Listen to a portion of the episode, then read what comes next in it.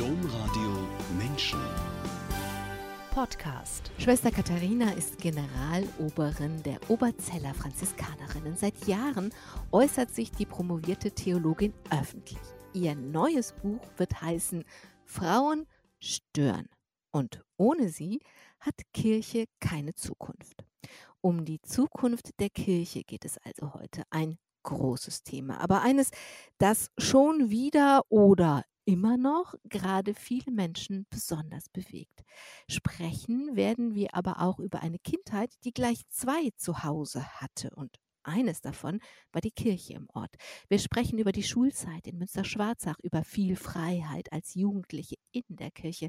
Wir sprechen über den unglaublichen Sternenhimmel in Afrika und wie es ist, ganz auf sich allein gestellt zu sein und vielleicht gerade deswegen einen neuen Weg zu sehen. Wir sprechen über das Klosterleben, über Clara von Assisi und Antonia Verre und einen Besuch beim Papst. Und wir sprechen über Frauen in der Kirche, weil die sonst keine Zukunft hat. Herzlich willkommen, Schwester Katharina Ganz, in der Sendung Menschen in Würzburg. Wir nehmen die Sendung online auf. Wo erwische ich Sie denn gerade? Guten Morgen, Frau Krumpen. Ja, Sie erwischen mich in meinem Büro hier im Kloster Oberzell vor den Toren Würzburgs in einem Gebäude, was im 18. Jahrhundert von Balthasar Neumann gebaut worden ist oder beziehungsweise nach seinen Plänen. Ein ehemaliges Prämonstratenserkloster, was unsere Gemeinschaft der Oberzeller Franziskanerinnen dann erworben hat vor über 100 Jahren. Herzlich willkommen, Schwester Katharina. Herzlich willkommen alle, die eingeschaltet haben am Mikrofon Angela Krumpen. Schwester Katharina, wenn Sie ein bisschen mehr ans Mikro gehen oder ein bisschen lauter sprechen, ist es, glaube ich, ganz gut. Ich versuche es. Ist es so besser? Ja, es ist schon besser. Alles klar.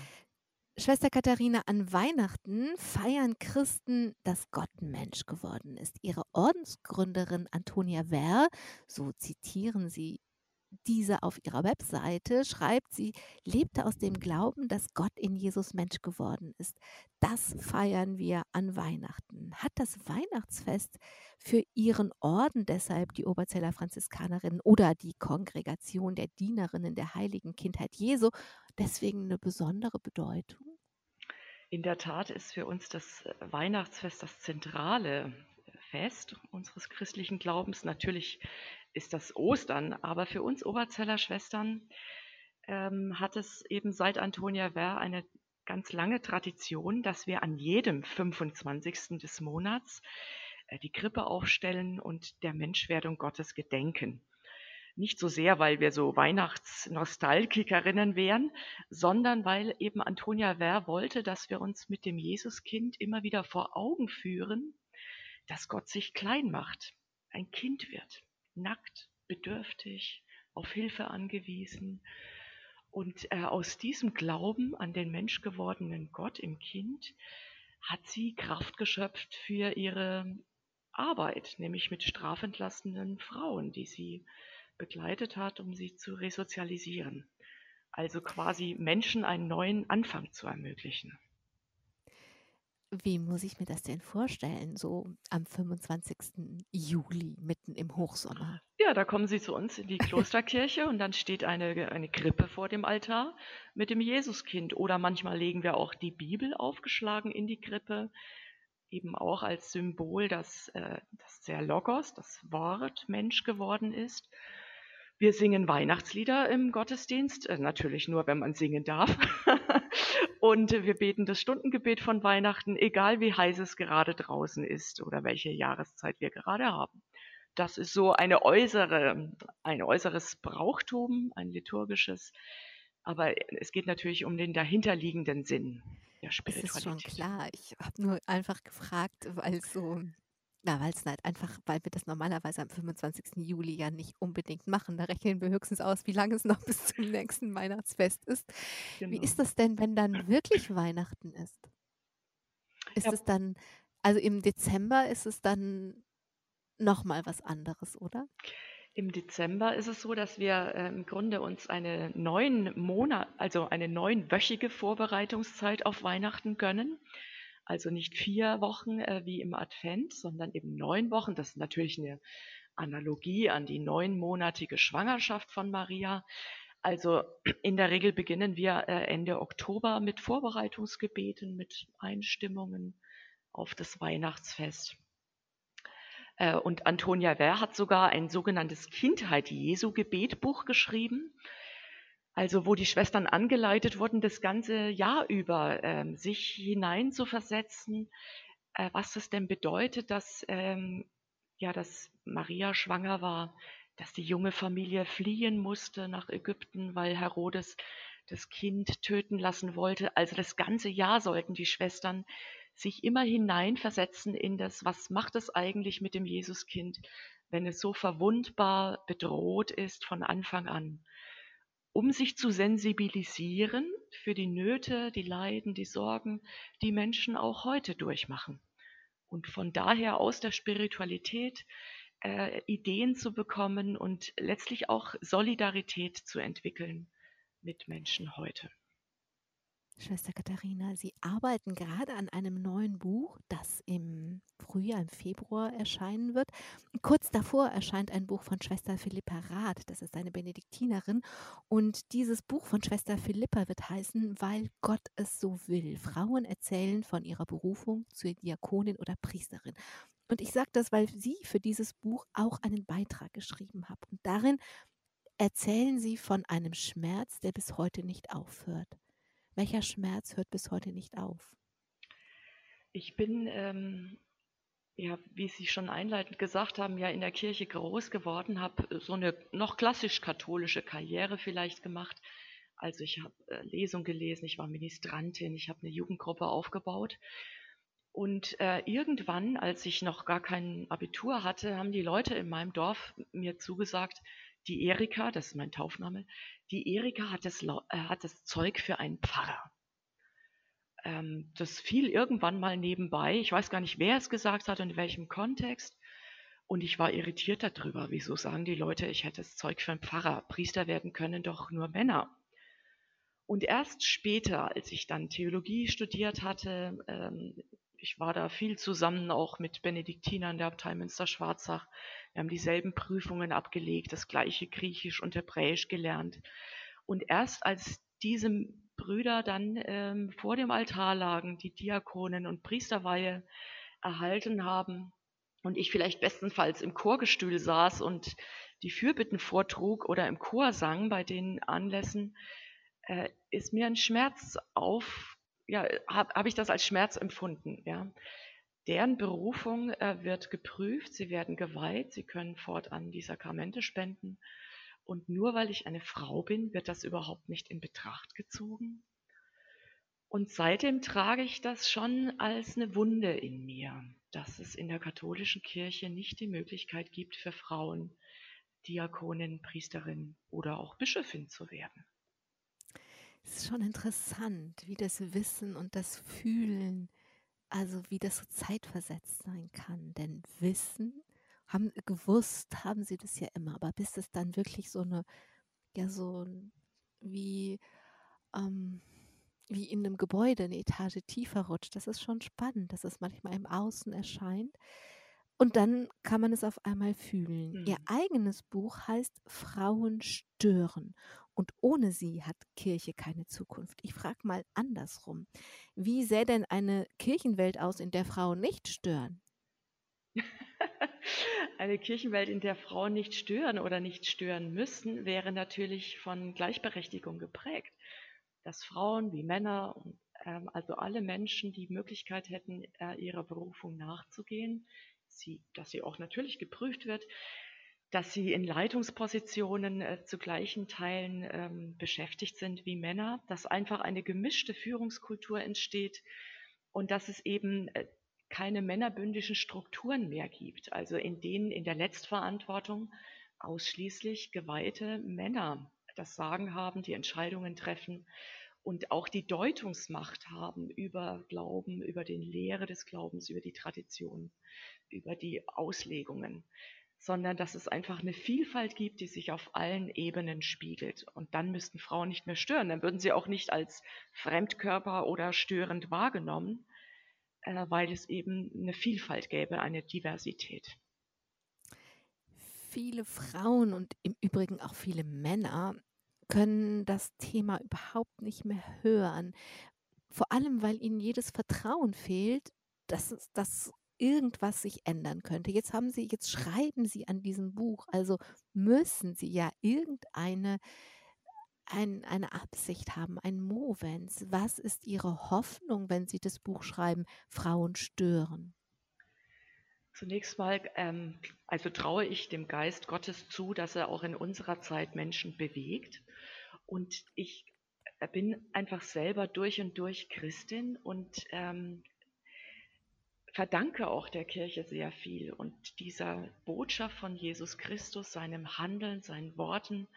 Und diese Botschaft hat aus meiner Sicht auch eine bleibende Bedeutung für unsere Zeit, für die gesellschaftlichen Themen, für die globalen Herausforderungen, denen wir uns gegenüber sehen.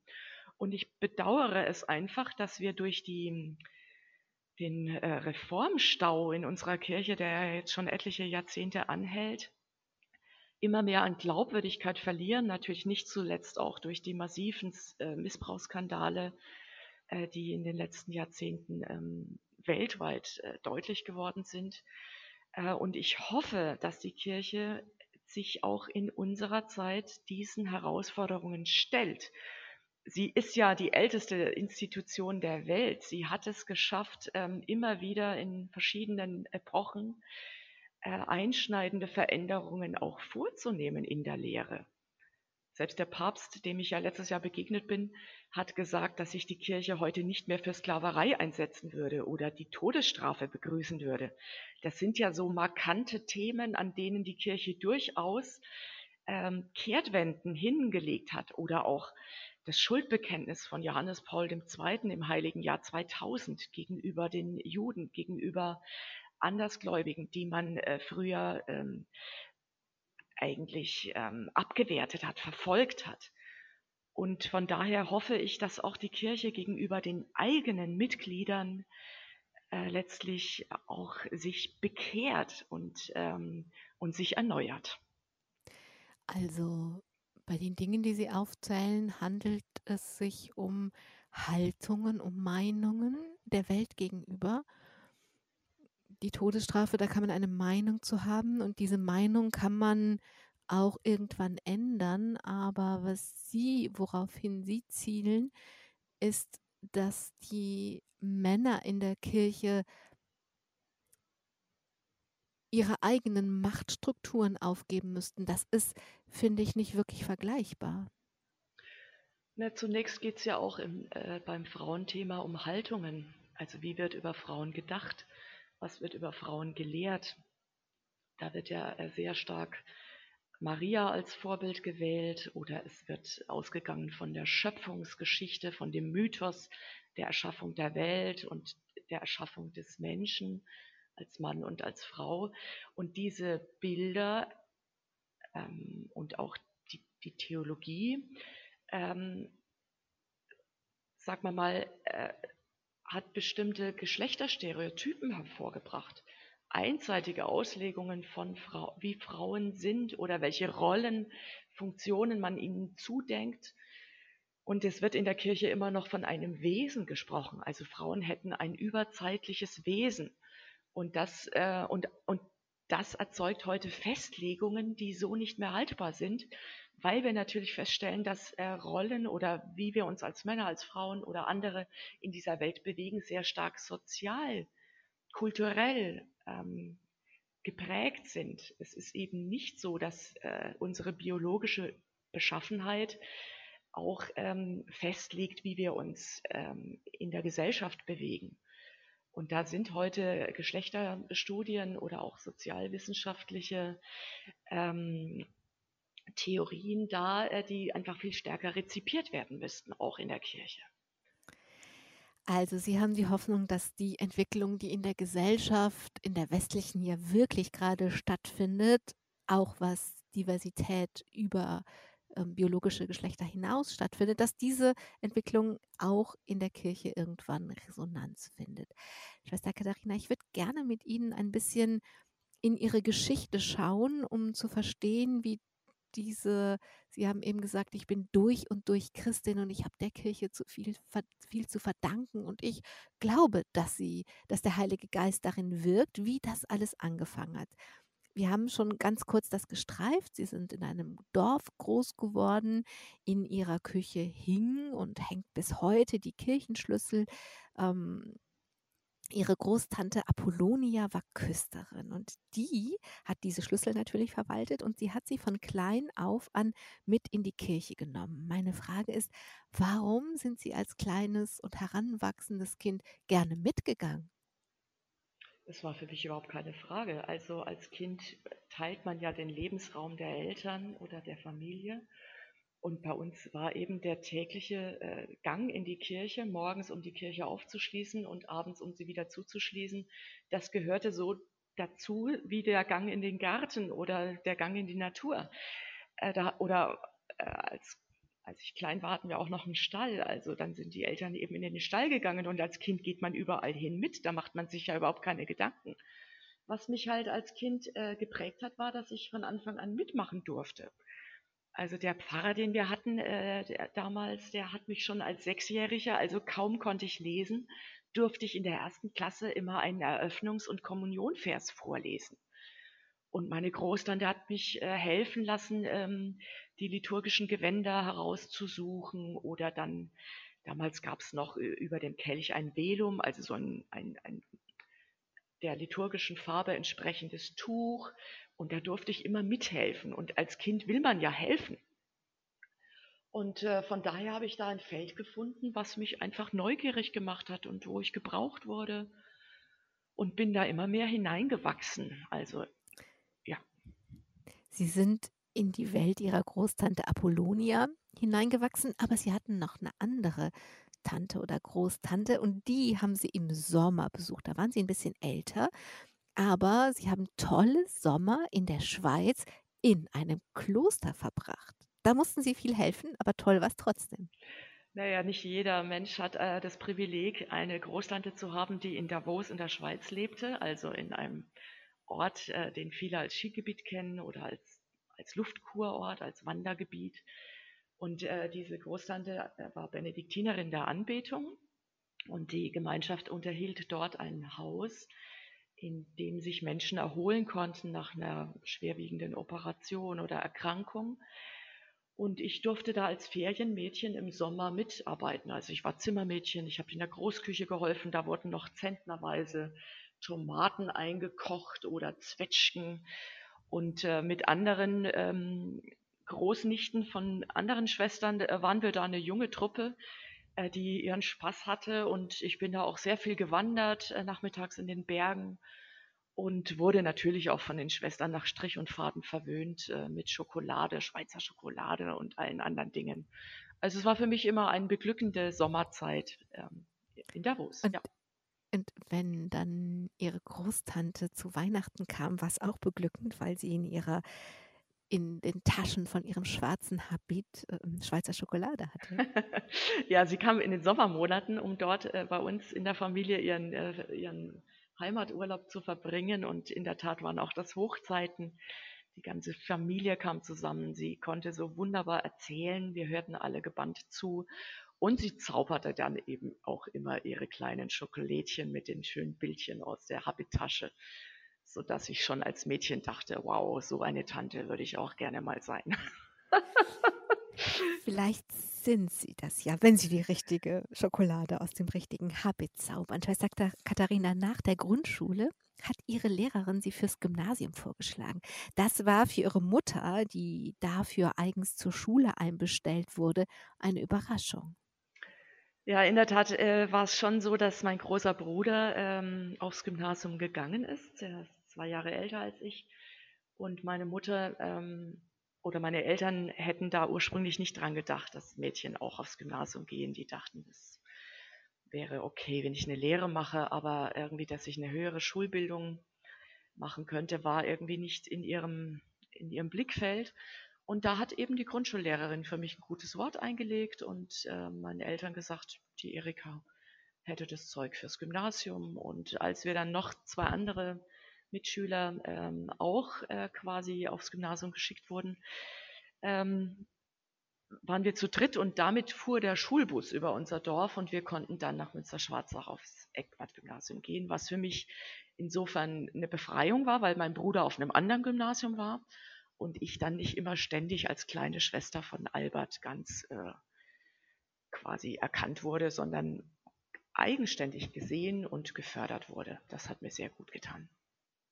Das war ein Glück, aber in der achten Klasse wäre es beinahe schiefgegangen.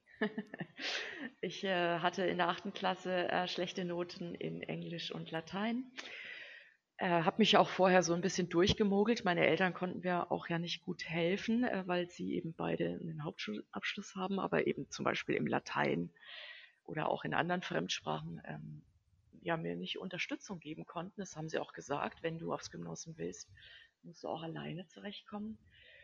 Und dann äh, hatte ich eben schlechte Noten, schlechte Vierer und der Lehrer äh, konfrontierte mich damit. Erika, wenn du so weitermachst und die Noten sich verschlechtern, bleibst du sitzen. Und da ist dann letztlich mein Ehrgeiz erwacht, äh, wirklich selber das zu wollen und mich dahinter zu klemmen. Und ähm, weil ich irgendwie ahnte, mit einer guten Bildung äh, öffnen sich Türen, die mir sonst vielleicht verschlossen mhm. bleiben würden. Und dann hat sich das sehr schnell geklärt. Dann haben sie einfach den Schalter umgelegt und tatsächlich nicht mehr gemogelt, sondern gelernt und dann war es ja kein Problem. Ja. Sie hatten in Münster-Schwarzach wieder ein Umfeld, in dem wie in ihrer Kirche, Sie haben eben gesagt, ich durfte viel machen. Also Sie durften ja nicht nur lektorieren. Wir können, glaube ich, nicht alles erzählen, aber Sie durften auch viel mit auswählen. Sie haben liturgische Texte mit ausgewählt. Sie haben sich damals schon darüber geärgert über die Leseordnung bei heiligen Frauen, Jungfrauen und Märtyrinnen und so weiter. Und sie haben, das erzähle ich deswegen, weil sie hatten in ihrer, in ihrem Dorf, in ihrer kleinen Welt, haben sie vorgefunden, dass sie viel mitmachen konnten. Aber im Gymnasium auch. Also sie konnten sogar Leistungskurs Religion belegen, obwohl es nur fünf Interessierte war und es war dem Kloster so wichtig, dass sie das selbst bezahlt haben. Das heißt, sie hatten ein Umfeld, in dem viel Platz war für ihr Interesse an Religion, an Gott, an Spiritualität und an Mitmachen. So ist es und äh, dafür bin ich sehr dankbar. Äh, eben je älter ich geworden bin und je mehr Fragen zum Beispiel auftauchten, auch in der Jugendgruppe, die ich dann aufgebaut habe, äh, bezüglich Kirche, Gott, Glaube, ähm, wollte ich einfach immer mehr wissen. Also auch der Intellekt ist erwacht. Und von daher war ich dankbar, dass ich eben zwei Jahre vor dem Abitur sechs Stunden pro Woche den Leistungskurs Religion belegen konnte. Wir waren eine sehr heterogene kleine Gruppe, die sich äh, gefetzt hat mit dem Religionslehrer zu verschiedenen Themen.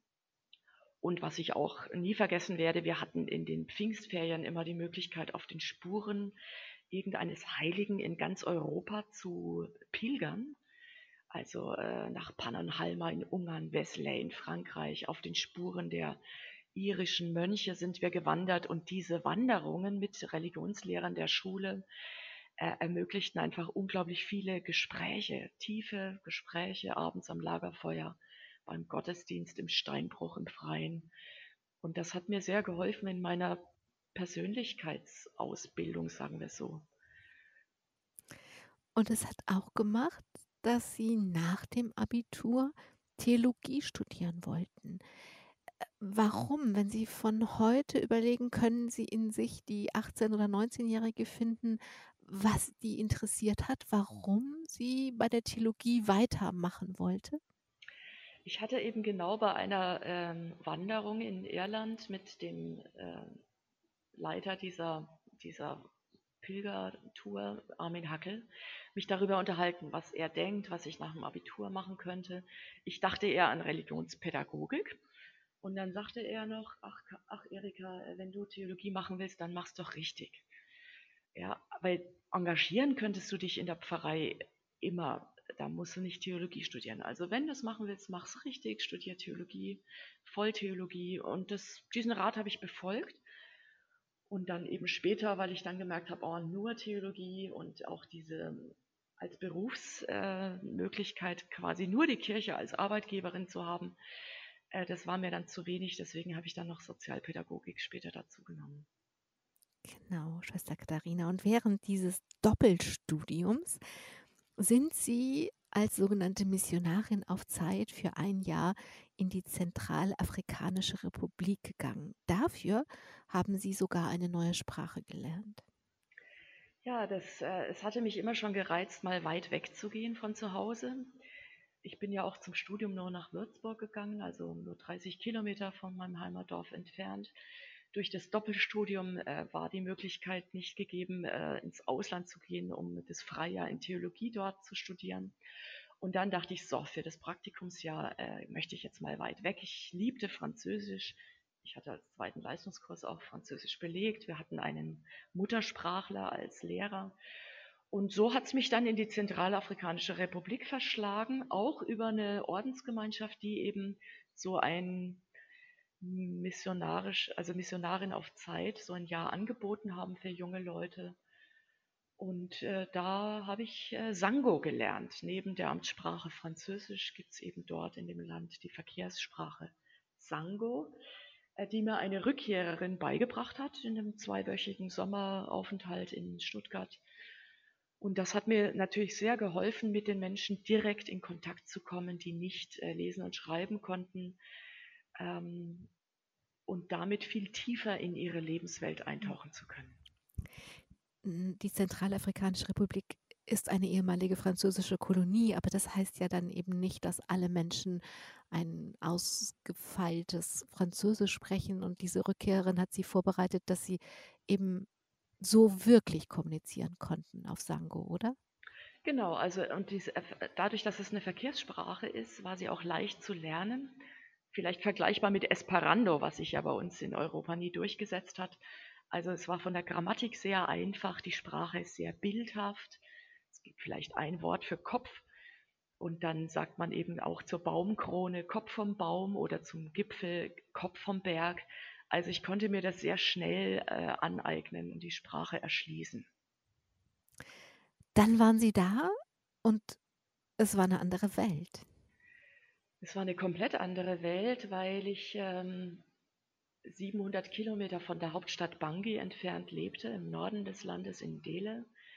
Das waren zwei Tagesreisen auf einer staubigen Piste. Und äh, in Bangui befand sich das nächste Telefon, das nächste Krankenhaus. Äh, ich konnte also in den zehn Monaten, die ich dort verbracht habe, nur viermal zu Hause anrufen. Äh, wenn ich in der Hauptstadt war, es gab kein Internet, es gab kein Skype, es gab überhaupt keine Möglichkeiten, die wir heute haben. Und deswegen war ich natürlich auch in einer fremden Kultur mit einer anderen Hautfarbe als Ausländerin sofort erkennbar, weit weg von Familie, Freundeskreis, sehr auf mich selbst und die dort lebenden Missionare und Missionarinnen zurückgeworfen. Und wie war das? Es war für mich eine existenzielle Erfahrung, die ich in meinem Leben vorher so nie gemacht habe und seitdem eigentlich auch nicht mehr, äh, dass ich eben gemerkt habe, über was bleibt eigentlich noch, wenn man sich über vieles nicht mehr definieren kann. Sprache, Kultur, Beruf, ähm, Heimat, Verwandtschaft. Ähm, und ich bin in dieser Zeit auch existenziell letztlich wieder mit meinem Glauben konfrontiert gewesen alleine dadurch, dass ich dort in einem Gebiet lebte, wo der christliche Glaube erst vor 50 Jahren ähm, durch Missionare hingebracht worden war. Und die katholische Gemeinde war so lebendig, frisch. Äh, das hat mich tief erschüttert, wie intensiv die Menschen glauben. Trotz Müttersterblichkeit, Kindersterblichkeit, AIDS, Krankheiten, die sich mit einfachen Medikamenten hätten verhindern lassen können. Und da habe ich einfach wieder selber äh, tiefer zu meinem eigenen Glauben gefunden und hatte auch ein Erlebnis, wo ich mir selber gesagt habe, okay, ich möchte auch auf diesen Glauben mein Leben aufbauen. Schauen wir das doch mal genauer an, denn das war tatsächlich ja im Nachhinein eine Zeit der Wende. Und da sagen Sie sagen, dieses Erlebnis, das ist präzise am 5. Januar 1994 gewesen. Sie wissen es deswegen so genau, weil das, was da passiert ist, so umwälzend war. Was war denn das Umwälzende? Ich bin alle zwei Wochen äh, von Dele, von dem Ort, wo ich mit den französischen Schwestern gelebt habe, in sechs Dörfer gefahren, im Umkreis bis zu 60 Kilometer und habe dann in einer Hütte übernachtet, in Kotisaco und habe angefangen, auch das Stundengebet für mich alleine zu beten, ähm, auch wenn ich eben nicht in der Gemeinschaft gelebt habe. Das hat mir Halt gegeben, das hat mir ähm, diese Verbundenheit mit den, mit den Schwestern ähm, vermittelt, aber auch mit Menschen auf der ganzen Welt, die beten. Und da bin ich einmal auf eine Bibelstelle gestoßen mit meiner kleinen Bibel, äh, Philippa 3, aus den Paulusbriefen, wo Paulus schreibt, ich erachte alles für Unrat, man könnte auch sagen für Dreck, so heißt das griechische Wort, äh, weil ich Jesus Christus erkannt habe. Und diese Erkenntnis übertrifft alles. Und seinetwegen bin ich bereit, alles hinter mir zu lassen, äh, weil auch ich von Jesus Christus erkannt worden bin. Und ich bin da spontan auf der Pritsche, auf der ich saß, ähm, in Tränen ausgebrochen und habe das so als tiefe Wahrheit für mein Leben erkannt, äh, dass ich auch auf diesen Glauben an Jesus Christus mein Leben aufbauen möchte, ohne zu wissen, wohin mich das führt. Also ich würde sagen, das war so ein ja, tiefes inneres Berufungserlebnis. Und wenn Sie sagen, ich wusste nicht, wo mich das hinführt, dann konnten Sie ja nicht wissen, wozu dieses Berufungserlebnis da war. Aber wenn Sie es Berufungserlebnis nennen, was war denn anders? Ich sage jetzt mal, es hört sich so an, als hätte dieser, ähm, was Paulus sagt, so zu ihnen gesprochen, wie es zu Paulus gesprochen habe. Also manchmal ist das ja so, dass ein Text so in dem Moment so aktuell ist, als wäre er nur für einen selbst geschrieben. Und so hört es sich an. Ähm, was hat dieses selber so gemeint sein verändert, dass es sich wie eine Berufung anfühlte? Ähm, ich habe es damals auch genannt wie eine Art Kapitulation vor, vor diesem Gott. Ich war ja immer schon Suchende. Was ist mein Weg? Wo geht's hin? Wäre die Lebensform meiner Großtante auch für mich geeignet? Habe dann irgendwann gemerkt, ähm, dass ich mir nicht vorstellen kann, als Benediktinerin zu leben. Ähm, und irgendwann habe ich aufgegeben, wie soll ich sagen, in dieser Situation in Cortisaco ist es mir so gegangen, dass ich mich letztlich führen lassen muss, dass es nicht nur ich bin, die etwas sucht und mit Ehrgeiz und meine Ziele verfolgt, sondern dass dass es Gott gibt als Wirklichkeit, die mir auch entgegenkommt und wo es darum geht, darauf zu hören und die Zeichen zu entdecken oder zu dechiffrieren, die ich wahrnehmen kann. Das ist letztlich eine andere, ein anderer geistlicher Weg. Und in diesem Moment habe ich gesagt, okay, ähm, ich versuche diesen Weg zu folgen und mich darauf einzulassen, ohne dass ich genau wusste, wie das geht. Hört sich so an, wenn Sie kap also kapitulieren sagen, als hätte sich in Ihrem Innern was neu geordnet. Also so, als wenn, als wenn der Kompass ein anderer wäre, als wenn das, wo, ähm, worauf man im Zusammenspiel von Verstand und Gefühl und Geist äh, normalerweise seine Entscheidung gründet, als wäre das nochmal neu geschüttelt und sortiert worden und als hätte was anderes die Führung, als hätten sie erlaubt, dass was anderes die Führung übernimmt. Ja, so kann man es umschreiben, ja. Schwester Katharina, heute spreche ich mit der Generaloberin der Oberzeller Franziskanerinnen. Das heißt, zwischen diesem Moment im Januar 1994 und heute ist das, haben sie das geschehen lassen, dass sie einen Ort finden konnten für ihre Berufung. Das sind die Oberzeller Franziskanerinnen, die kannten sie schon vor Afrika, vor allem weil Freundinnen aus ihrem Heimatort dort eingetreten waren. Aber erst nach Afrika sind sie zu einer echten Option geworden. Was war anders? Also es sind äh, andere Schwestern aus meinem Heimatort so, hier eingetreten, nicht Freundinnen, Freundinnen auch so. aus dem Studium. Ah. Äh, kannte ich zwei äh, Frauen, die hier eingetreten waren. Und eben von Kindheit an ähm, kannte ich auch Schwestern, die in Oberzell waren. Unser Dorf äh, wurde auch mal geistliches Mistbeet genannt. Es gab in, äh, der Pfarrer eben meiner Kindheit er hat ein erstes Schwesterntreffen am 8.8.1980 veranstaltet. Das Datum kann man sich gut merken. Und damals kamen 13 Schwestern äh, zusammen, die in verschiedene Gemeinschaften eingetreten waren und die alle aus Willandsheim stammten.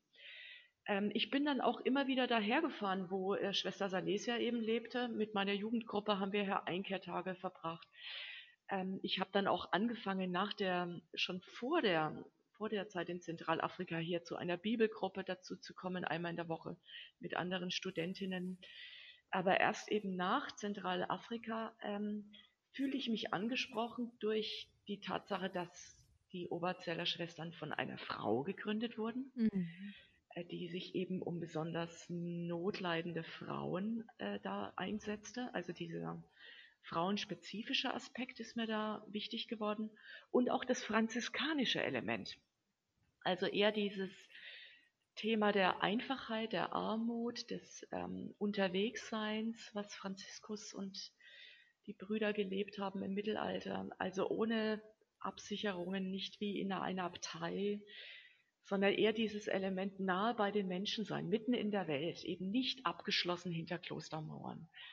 Äh, das hat mich nach dem Afrika-Aufenthalt stärker angesprochen und letztlich auch mit Hilfe meiner geistlichen Begleiterin, die dann ähm, ja auch meine Wegsuche unterstützt hat, bin ich hier gelandet als Sie das eben von der von Ihrem Heimatpfarrer erzählten, habe ich gedacht, heute reden wir doch so gerne in Inzidenzzahlen. Wahrscheinlich ist die Inzidenzzahl für Ihren Ort und die Schwester ziemlich hoch, ein Hotspot.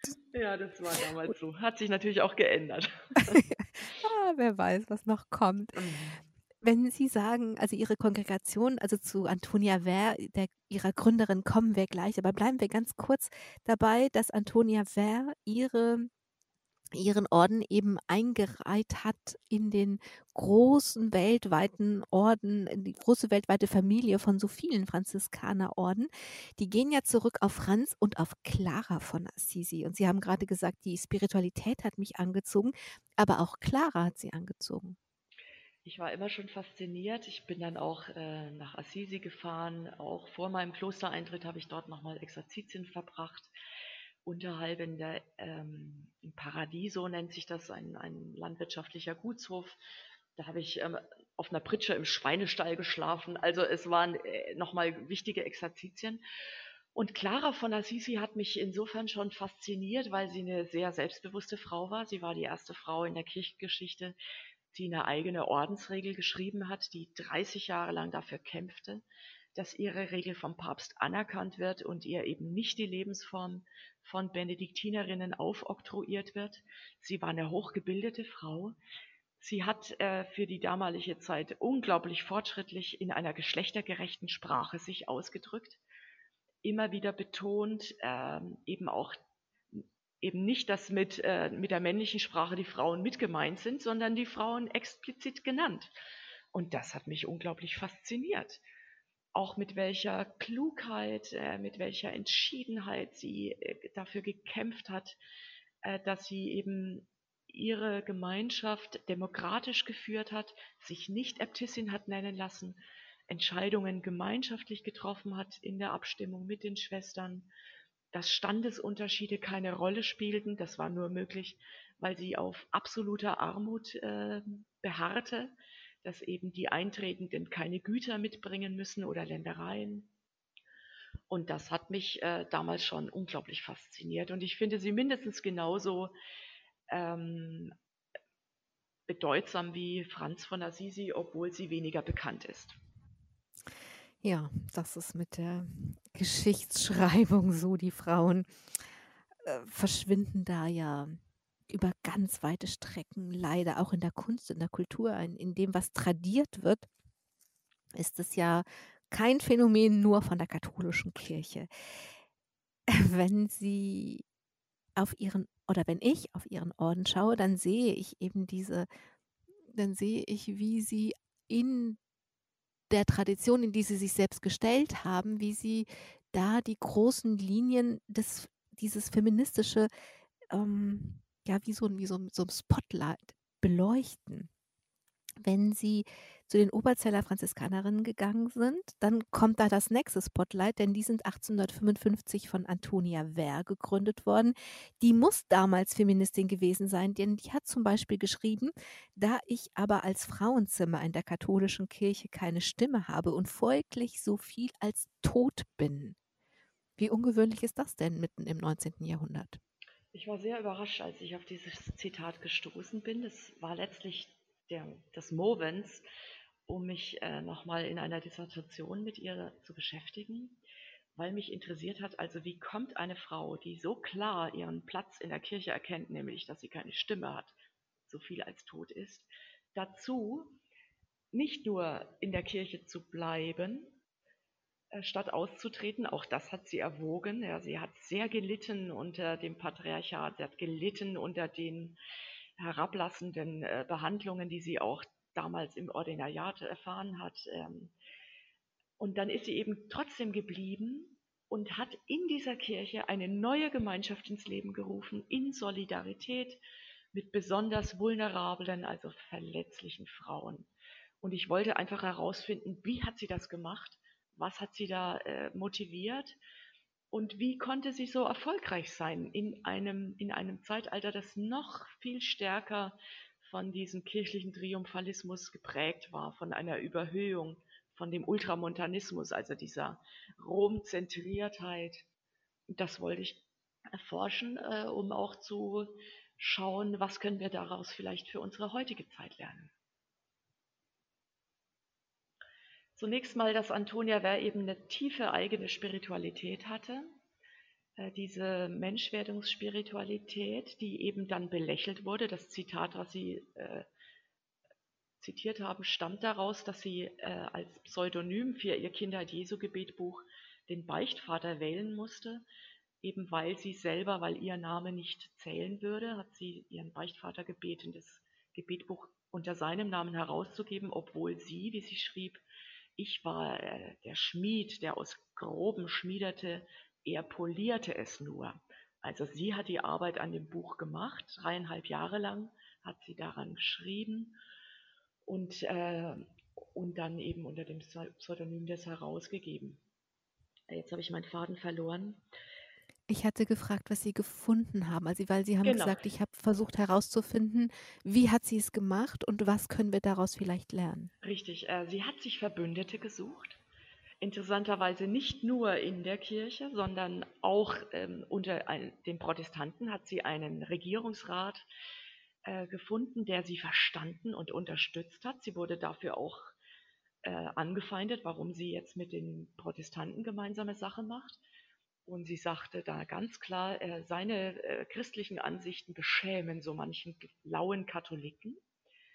Äh, sie hat mit Regierungsvertretern sich ähm, Unterstützung geholt. Der wichtigste Wohltäter und Berater war ein Münchner Jurist, ähm, Staatsrat Maximilian von Pelkhofen, der am Innenministerium beschäftigt war, der sie auch durch eine Schule der Diplomatie führte.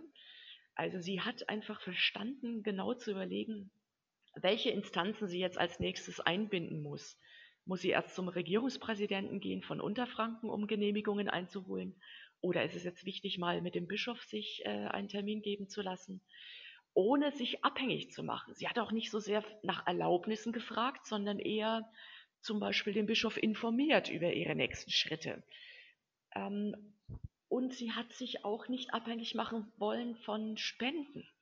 Deswegen legte sie Wert, dass die Schwestern eigene Handarbeiten machen, äh, selber die Felder bestellen, damit sie nicht betteln muss und dann möglicherweise abhängig wird. Ähm, und sie war natürlich auch eine streitbare Persönlichkeit. Sie hatte selber eine gute Schulbildung. Äh, sie konnte sehr gut äh, sich ausdrücken. Ihre Briefe verraten einen sehr eloquenten Schreibstil. Und das hat ihr natürlich auch geholfen, äh, sich auch zu behaupten und auch anzulegen. Sie schreibt manchmal, ich kämpfe wie eine Löwin für die mir anvertrauten und äh, scheue keinen Konflikt, egal ob es sich um kirchliche oder weltliche Behörden handelt. Also sie war auch kampfeslustig.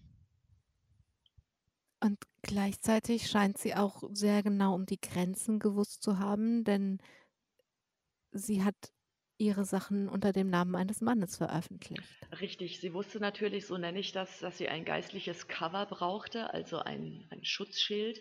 Und das war der Franziskaner-Minorit Pater Franz Ehrenburg, äh, der zehn Jahre jünger war als sie, dem sie auch in vielen Dingen äh, beraten hat, äh, weil sie sagte, er ist noch so jung und unerfahren, aber in geistlichen Dingen, in religiösen Dingen auch äh, natürlich in der Korrespondenz mit dem Bischof oder dem Ordinariat brauchte sie einen Priester, der sie unterstützte, sonst hätte sie äh, nicht so erfolgreich äh, die Gemeinschaft ins Leben rufen können.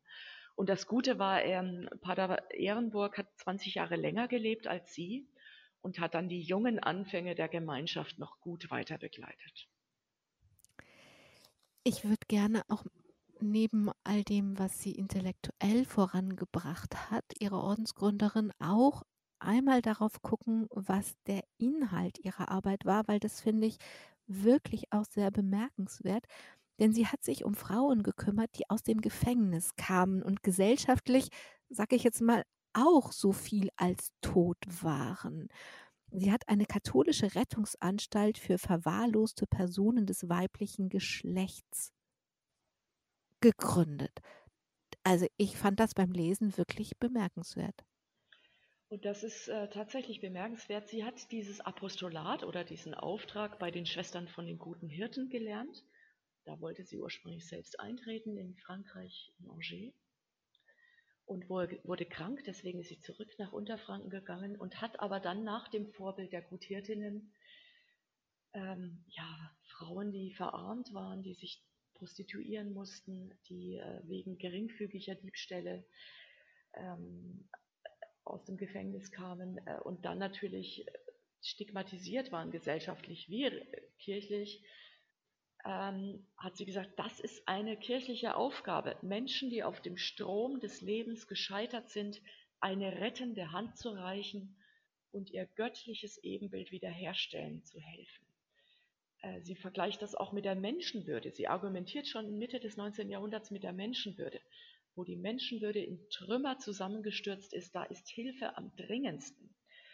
Äh, und sie hat da einen kirchlichen Auftrag drin erkannt, äh, eben Frauen, die weder staatliche Hilfe und, äh, empfangen und kirchlich stigmatisiert werden, sind, vielleicht auch wegen ihres moralischen Leben, Lebenswandels, ähm, das hat sie als ihren, wir würden sagen, theologischen Ort erkannt, ja, hier anzusetzen, wenn man eben die Menschwerdung Gottes ernst nimmt, hat sie da ihren Auftrag erkannt.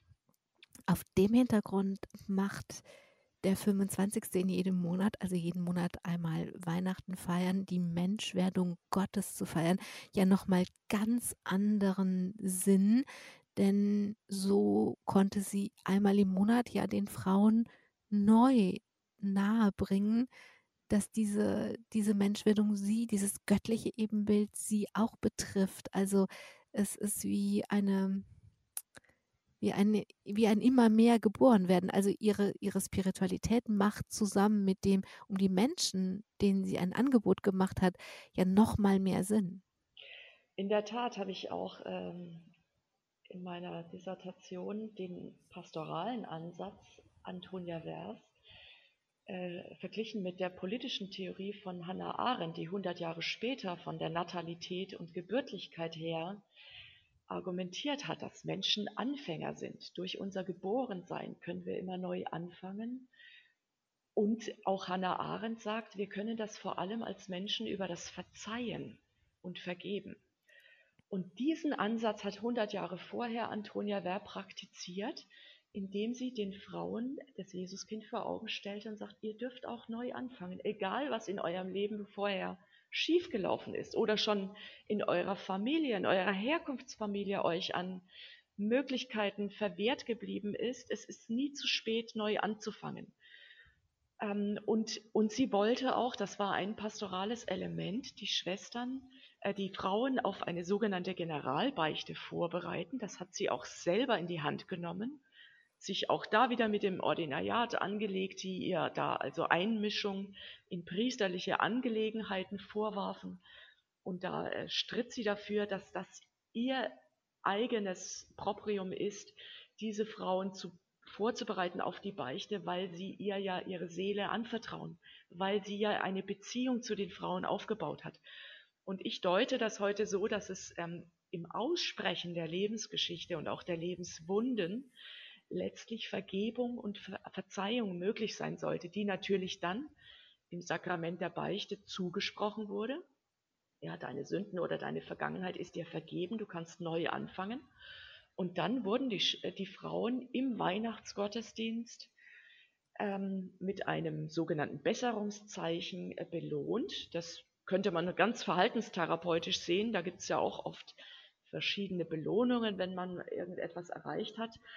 Und so ein System, pädagogisches System, hat auch Antonia Wehr ausgearbeitet, dass es vier verschiedene Besserungszeichen gab und die Frauen durften gemeinsam mit den Schwestern jeweils selber entscheiden, wer sich ein neues Besserungszeichen verdient hat. Also das war auch demokratisch, äh, dass da das überlegt Partizipation. wurde. Partizipation, damals schon. Obwohl, genau. ich will nicht verschweigen, dass die Strukturen damals sehr autoritär waren. Ja und sie als Vorsteherin vieles vorgegeben hat. Aber es gab da eben auch sehr partizipative Elemente. Schwester Katharina, wir haben nur noch ein ganz bisschen Zeit. Deswegen am Ende dieser Sendung nur eine Anmerkung und eine Frage. Die Anmerkung ist, ich habe, um, ähm, als ich das jetzt geschrieben habe, gestaunt, weil es gibt dieses Kierkegaard Zitat, man kann das Leben nur rückwärts verstehen, aber leben muss man es vorwärts.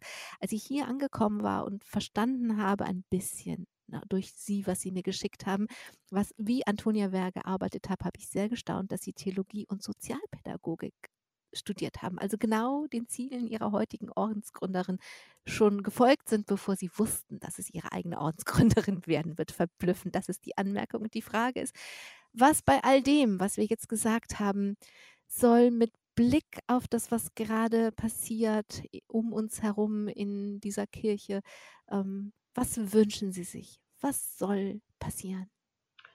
Ich schaue gerade in meinem Büro auf ein, äh, ein buntes Bild, was äh, Polycarp Ülan gemalt hat.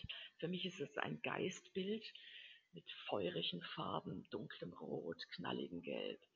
Ich wünschte mir so sehr, dass wir auch in unserer Kirche die Geistbegabungen aller Menschen, die getauft sind, die ihre Charismen einbringen wollen, viel ernster nehmen und Menschen in ihrer Vielfalt und ihren Begabungen sich einbringen können zum Aufbau des Reiches Gottes und unserer Kirche. Dass man nicht so sehr darauf schaut, ähm, auf die Geschlechterfrage, sondern auf das, was uns durch die Taufe an Würde und äh, Geistkraft zugesprochen ist. Und dass daraus eine Vielfalt entsteht, eine Lebendigkeit, äh, die wir dringend brauchen. Schwester Katharina Ganz, ich danke Ihnen für die Zeit und auch die Umstände. Das ist immer nicht so einfach, so eine Online-Sendung zu machen, dass Sie sich sie genommen haben. Ich hoffe, Sie bekommen gleich Ihren Zug. Und ich danke allen, die zugehört haben und dieser weihnachtlichen Sendung zugehört haben und der Inspiration, dass man jeden Monat einmal den 25. hat und jeden Monat einmal darüber nachdenken kann, was es eigentlich wirklich bedeutet, dass wir Weihnachten feiern. Am Mikrofon war Angela Krumpen. Feiern Sie gut. Domradio Menschen. Weitere Informationen finden Sie auf domradio.de.